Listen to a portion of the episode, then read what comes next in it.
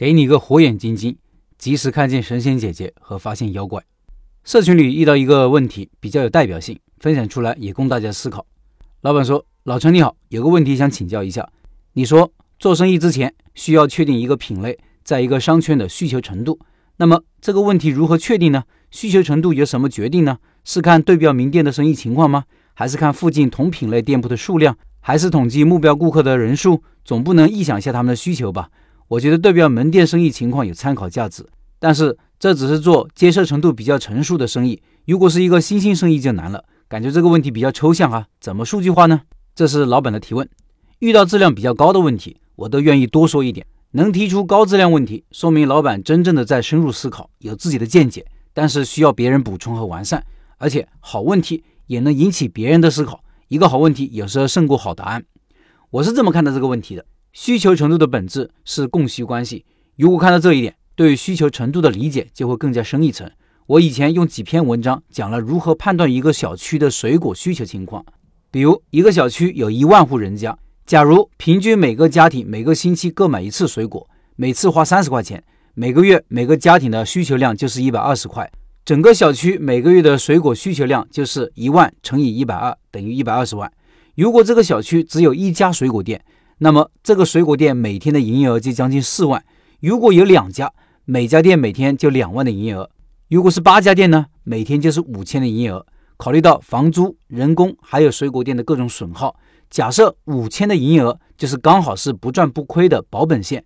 理论上，这个小区最多可以容纳八家店，但实际情况是店铺的数量会更少，因为头部效应无处不在。竞争力最强的前两三家店，可能把百分之六十以上的顾客给抢走了，甚至出现二八效应，百分之二十的店铺拥有百分之八十的顾客。最后你会发现，能赚钱的店就那么两三家，大部分是保本或者微盈利，剩下的是亏损。最后剩下的就四五家店在竞争。想一想，你来这么一个小区，看到已经有五六家店了，你应该如何判断呢？那么大个小区，八家店铺应该可以的呀，现在才五家，有几家店生意还超级好，是否是自己的机会呢？我想你现在应该觉得不一定吧？需求确实有，而且理论上需求也挺紧俏的，但是自己的店生意未必就好。所以这里要引入另外一个不得不思考的问题，就是你自己，你要回答：如果我跟别人一样，我是不是可以更好？何以见得呢？如果我不一样，有什么不一样？有什么独到之处？凭什么可以吸引消费者呢？你只有比大部分人好，才会有机会。讲大白话就是。如果你自己本身更强或者不同，到处都是商机，你的店、你的产品有竞争力，市场就无处不在。第二点，我想说的是，要敢于做不一样的事情，不一样的东西。就比如我七年前去一个五线小城市开甜品店一样，基本上没一个人看好，觉得没有市场，觉得贵，觉得太超前。我不这么认为，正是没人做，没有啥竞争，我才觉得有机会，因为有目标顾客在呀。市场上没有类似的店铺和生意，不是没有需求，而是没有很好的供应。不是没有顾客，而是缺少满足顾客需求的商家。事实证明，我想的是对的。店开起来后，顾客都说终于有一家像样的甜品店了。那个店现在还在，已经第七个年头了。有个故事大家应该听过很多遍了：两个人去一个岛上考察，一个人看到当地人都没有穿鞋，告诉公司说没有市场，因为大家都不穿鞋。